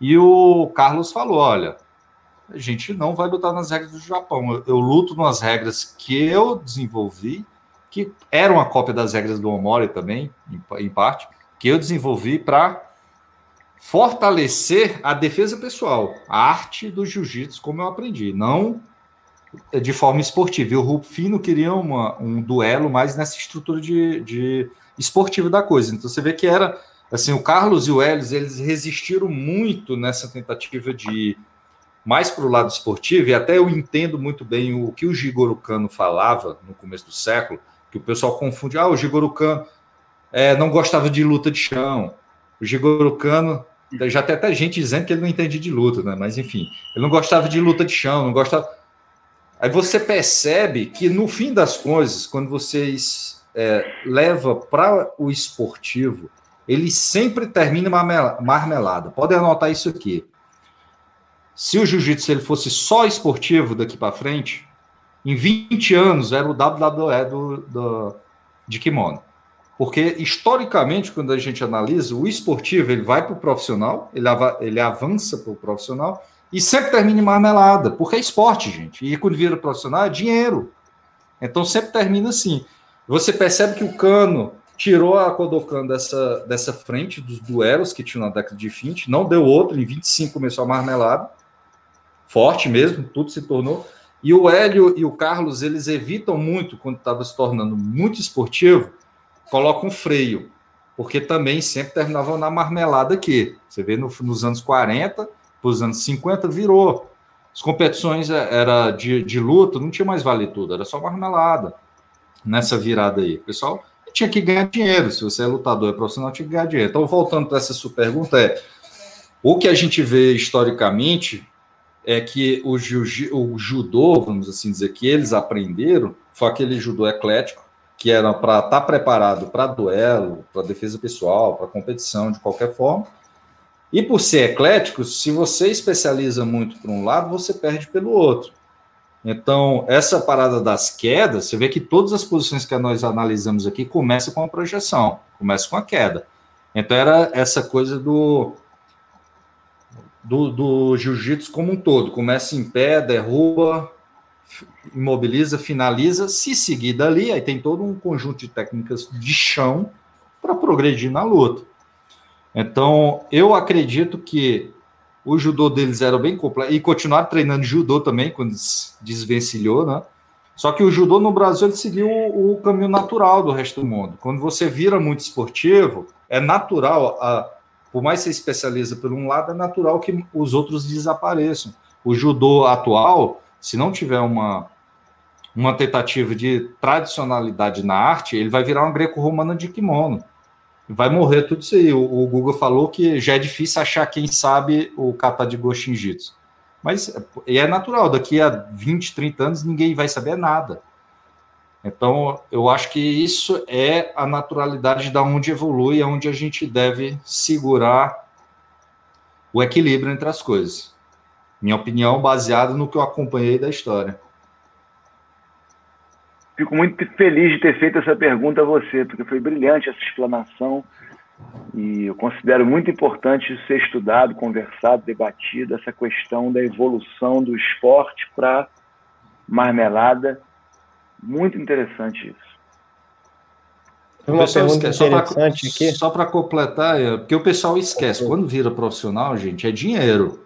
Se eu sou um lutador profissional, estou lutando por uma bolsa de meio milhão, um milhão, é difícil você é, separar agora profissão de honra, de ah, sou lutador, sou gladiador. Você não é mais lutador, você é um atleta lutando por dinheiro, acabou. Tem um ponto que tem que ser considerado também, né? O camarada numa luta real ele vai se arrebentar, numa luta marmelada ele consegue lutar todo final de semana e ganhar grana, pô. Que foi eu, isso eu aqui, que aconteceu. E eu aqui vou dar um depoimento, que era algo que o grande mestre Hélio Grace repetia, ele dizia: Eu nunca lutei por dinheiro. Algumas das minhas lutas houve bolsa e o Carlos pegava lá, ficava tudo com ele. Mas eu nunca, eu nunca lutei por dinheiro, ele disse.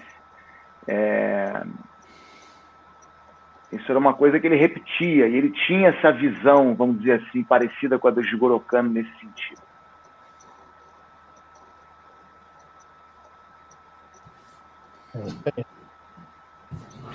Bom, então tá mais do que explicado o Pablito. Pessoal que não segue ainda, que não está inscrito no canal, se inscreve no canal. Se está no celular, fecha aí o chat, se inscreve, abre o chat de novo. Se está no computador, é só se inscrever, ativa a notificação. Deixa um like aí nesse vídeo se você está se amarrando, se você está achando que é válido, para a gente poder também ter uma métrica interessante de qual é a opinião de vocês. Agradeço a presença de todos vocês aí que ficaram uma hora e meia nos acompanhando desde o início até o final. Agradeço também quem chegou no meio e quem chegou no final, só para também ver esse nosso finalzinho aqui. Hoje foi muito interessante é, ficar sabendo da história de cada um de nós e todo mundo aqui falou um pouco sobre si. Acho que isso é muito importante também, porque, porra, às vezes tu fica. Eu, eu, ouço o Gustavo falar, eu fico impressionado. Mas quem é o Gustavo? Se eu não sei da história dele, porra, nunca vi. E aí? Sabe, esse, esse negócio que. Quem foi que falou aqui em cima que. Porra, a reunião era uma das melhores coisas da. Ah, perdi aqui, cara. Uma das melhores coisas da, da... Ah, o Hélio, pô, professor Hélio, das poucas coisas que a quarentena trouxe de bom foram essas reuniões. Só que, pô, como é que tu se reúne com gente que tu não conhece? Porra, então é importante você conhecer um pouco de cada um, saber que ninguém aqui tá a passeio, todo mundo aqui tem história na arte marcial, e histórias com muita raiz, com muito aprofundada, sacou? E, porra, é fundamental entender isso aí. Perdão, pessoal. Beleza? Fechamos a aula de hoje, ó, nota 10. Não a gente, fez nota, mas... a gente chegou a fazer o Iponcioi? Falamos ali, tudo ali? Porque é uma defesa contra sim. pegada na nuca, né? Falando, o Gustavo falou? falou. Chegamos falei, a falar? Falei. Acho que sim. Eu falei. Eu não... quer, quer falar alguma coisa?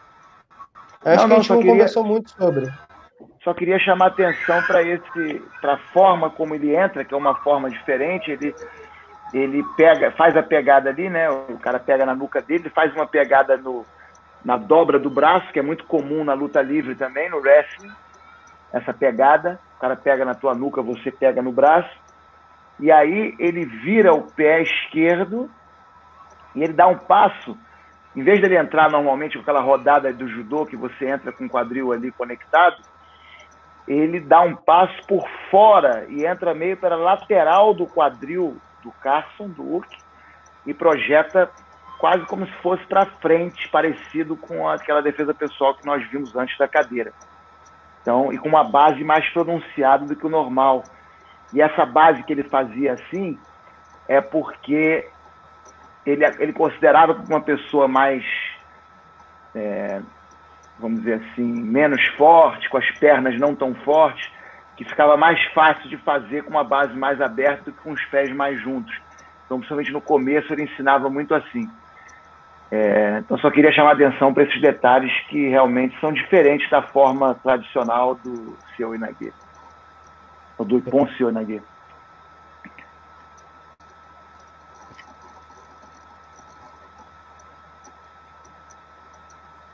Alguém tem alguma pergunta a fazer? Alguém tem alguma colocação a fazer? E também, se eu puder, gostaria só de agradecer ao Gilberto, que escreveu ali: Conheço Pedro desde os 13 anos de idade na escola americana e sou testemunha de que o jiu-jitsu para ele sempre foi muito mais do que uma luta. Parabéns pela bela história, meu amigo. Realmente, Gilberto, colega de turma, se tornou um grande amigo.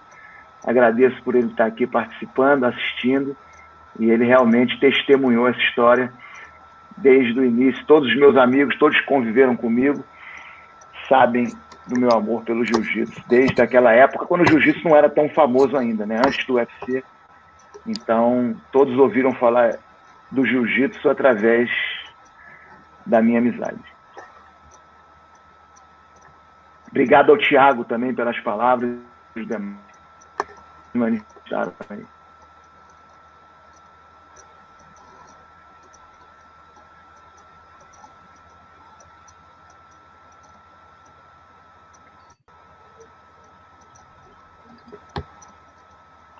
Tamo ok aí?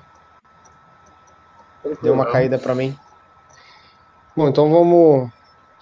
Guga, muito obrigado mais uma vez toda a tua presença, toda a tua dedicação aí no trabalho. Eu que agradeço, agradeço o convite para fazer essas, essas lives. É agradecer a todo mundo que assistiu a gente até aguentou do início ao fim, né, todas as aulas.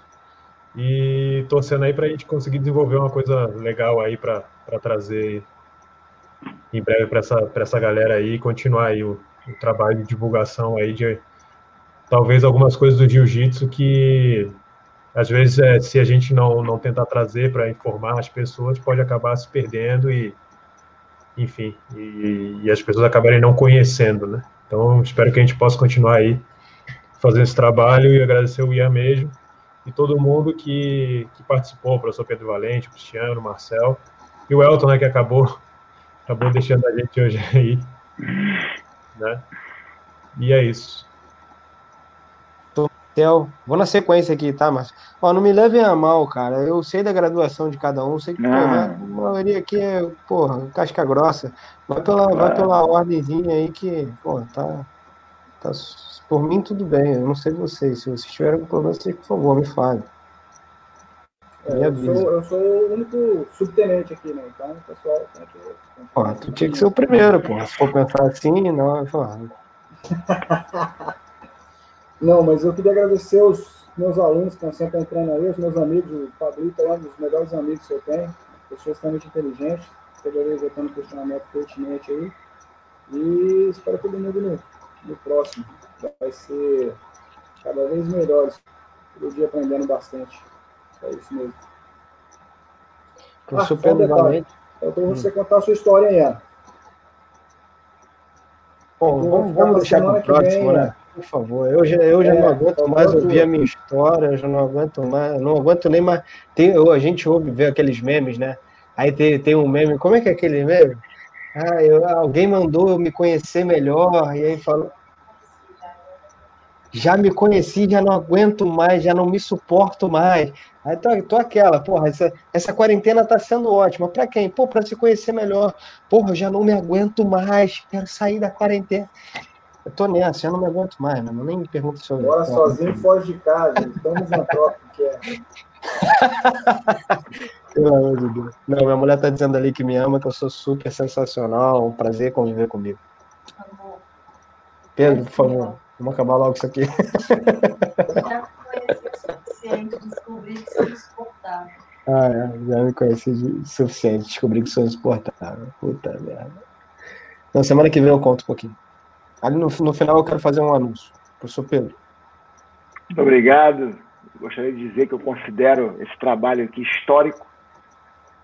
Será que o, profe... o grande mestre Hélio Grace poderia imaginar, em 1952, que 67 anos, não, 67 anos depois, 68 anos depois, nós estaríamos aqui reunidos, discutindo essas aulas na internet, para o mundo inteiro assistir. Então, eu acho verdadeiramente isso histórico, isso só é prova do legado do nosso grande mestre Hélio Grace, que realmente o curso que ele ensinou em 52 ainda é relevante, 67 anos depois. Eu acho fantástico, eu me sinto muito honrado de fazer parte dessa história. Eu acho que esse grupo aqui é perfeito para analisar esse programa. Eu me sinto muito feliz de estar aqui com vocês, com todos vocês, Guga, Marcel, Milfon, Elton, Ian, que faz um trabalho maravilhoso aqui moderando esses debates. E podem contar sempre comigo, estou à disposição. E para finalizar, eu estou aprendendo muito com todos vocês, então muito obrigado por tudo. E Ian, gostaria muito também de, de escutar a sua história. Eu, infelizmente, tive um problema técnico do início, então eu vou voltar nesse programa aqui. Eu quero escutar a história do Guga, do Marcel, do Milfon, do Elton, mas eu digo aqui que mesmo você já estando um pouco de, como você disse, de saco cheio de você mesmo, mas que, mas que faça um esforço, porque nós estamos muito interessados nessa tua história fantástica. Muito obrigado a todos. Eu que agradeço. Milfon. Bom, eu que agradeço ter participado desse grupo tão fantástico. Nunca imaginei que ia estar aqui ao lado de vocês, grandes estrelas do jiu-jitsu discutindo sobre arte, não só o esporte ou só uma faceta do jiu-jitsu, mas esse programa foi sensacional porque a gente entrou em, assim, em muitos detalhes, muitos contextos do jiu-jitsu como um todo. Eu vim aqui contribuir com um pouco de história que eu sei, para tentar enriquecer no, no aspecto de, de visão. Mas, pô, vocês falaram coisas aí que eu nunca tinha ouvido nem falar. Como o Ian falou hoje do nome do golpe cearense ali, Chicotoshi. Ah, nunca tinha ouvido falar nisso. sabia. Então, eu ainda chutei é. errado, né? então, foi um prazer enorme participar e eu espero que o nosso programa continue. Tem muitos outros assuntos, muitas outras coisas para cobrir essa história fantástica do jiu-jitsu brasileiro, principalmente da, da linhagem de Grace, ali da dos irmãos. É, outros irmãos que a gente fala muito pouco, como o Oswaldo, estou preparando um vídeo lá para o canal para falar do Oswaldo, que foi um cara muito importante na vida dos irmãos, morreu muito cedo, né? 44, 43, 44, morreu muito cedo. Tifo. E, e tinha, um, e tinha um, uma participação muito grande, não só com os irmãos, mas com outros elementos da, da luta no Brasil, como o Tatu, fundador da luta livre esportiva, foi muito amigo dele. Treinaram juntos por muito tempo, mestre Luanz, aluno direto do Conde então ele era um cara que estava ali conectando várias pontas. Então tem outros nomes para a gente falar. Em termos de histórico, é uma, é uma riqueza tão grande que assim, os 80 anos dessa riqueza dos, dos irmãos Grace, mais as pessoas que eram responsáveis, a, a conectividade entre eles é, é, é tão rica que a gente poderia passar aqui o resto das nossas vidas falando. E tem as gerações posteriores, né? os grandes mestres ali dos anos 50, e aí é assunto para não acabar mais. Então, muito obrigado a todos. Perfeito. Importante deixar claro para vocês aí que isso não é uma despedida, a gente não está encerrando a nossa parceria, o nosso programa de domingo, a gente está aqui encerrando um, é, um, um, Como é que é? Puta, né? Fugiu a palavra. Uma etapa a etapa, exatamente, a jornada ali de análise do, do, da, do curso de defesa pessoal da década de 50, nosso querido saudoso mestre Grace. E agora, no final de semana que vem, eu tenho uma sugestão para vocês. No sábado, eu vou fazer um, uma masterclass de como criar o seu próprio jogo. Eu não contei minha história, mas semana que vem eu conto um pouco e eu vou falar para vocês o que, que isso aí se refere uma metodologia que eu desenvolvi aprendendo com meu pai, com meu avô e com todos os professores quais eu já tive o prazer de aprender. Uma metodologia de criar e desenvolver o próprio jogo, mesmo que seja do zero. O cara não sabe nada de jiu-jitsu, assim, já, obviamente já sabe amarrar um kimono, já sabe treinar, já sabe entrar no tatame, mas não sabe nada, assim, tá com dificuldade de criar jogo, eu desenvolvi uma metodologia que eu venho testando aqui com os meus alunos há, obviamente, muitos anos, e eu tenho tendo muitos resultados nesse último ano que eu consegui desenvolver um trabalho aqui no, no, no nosso estúdio personalizado. Então, eu vi pontos cruciais. Assim, eu montei um programa online de ensino, que eu consigo ensinar à distância o cara a entender essas nuances, esses conteúdos, esses conceitos do jiu-jitsu e desenvolver o próprio jogo aprender a desenvolver os próprios jogos, porque não precisa de um jogo só. Todo mundo que treina jiu-jitsu sabe que tem que ter um jogo para treinar com o Pedro, um jogo para treinar com o Google, um jogo para treinar com o Lufon, um jogo para treinar com o Marcel. E assim eu vou ter que sempre estar tá variando e aprendendo cada vez mais, porque o jogo de todo mundo vai evoluindo, então se você ficar parado, tu vai ficar sendo saco de pancada. Então no sábado que vem a gente vai ter essa masterclass às 5 horas da tarde, que eu vou fazer sozinho, e no domingo que vem a gente tem o nosso programa às 6 horas da tarde, e de repente a gente podia preparar um programa sobre como vem historicamente se desenvolvendo essa questão da estratégia, porque eu sei que tem um livro de um, um famoso, que eu não sei, eu esqueci o nome, que é The Game of Jiu-Jitsu, não tem? Tem. Isso. Aí, ó. Deixa eu abrir aí, Pedro, peraí. The Game of Jiu-Jitsu. Então você vê que não fomos nós que inventamos nada, isso já vem dos nossos ancestrais aí, esse entendimento de game. Eu, eu ia falar, mas eu falei, já estou falando demais, deixa eu ficar quieto. Mas como você agora falou do Game of Jiu-Jitsu, eu ia fazer essa parte. Você está falando da, de criar o seu próprio jogo, o Game of Jiu-Jitsu diz isso, que o Jiu-Jitsu ele é interessante porque cada praticante cria o seu próprio estilo. E, e isso é uma, é uma, uma faceta, um elemento do jiu-jitsu que eu acho fantástica. E muitas vezes há uma discussão sobre o grande mestre Hélio Gracie, ele criou o estilo, criou um estilo dele, que era genial. Mas o jiu-jitsu dá isso ao, ao praticante, a, a possibilidade de criar o seu próprio estilo, o seu próprio jogo, como você falou.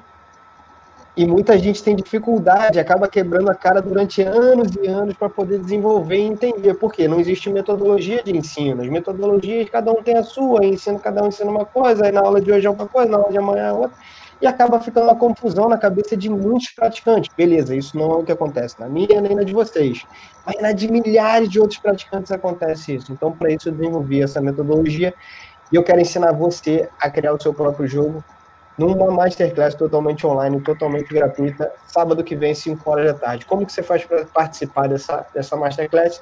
Na descrição desse vídeo tem ali uma página que você vai clicar e vai para lá. Qualquer problema que você tenha, manda uma mensagem aqui no, no, no YouTube que eu te ajudo. Ó, Marcelo, Marcelo faz parte da primeira turma Ó, criamos um jogo europeu. O Marcelo tem 75 graus na faixa preta, entrou para a gente criar um jogo. Eu ajudei ele, que estava com problema no fêmur. A gente ajudou, ele entrou lá no, no, no europeu, deu porrada de todo mundo. O Tiagão também. Um monte de gente. É isso aí, pessoal. Bom, semana que vem, além da gente falar sobre estratégia, eu vou contar um pouquinho da minha história também para vocês todos saberem um pouco mais, beleza? Um forte abraço, um beijo grande.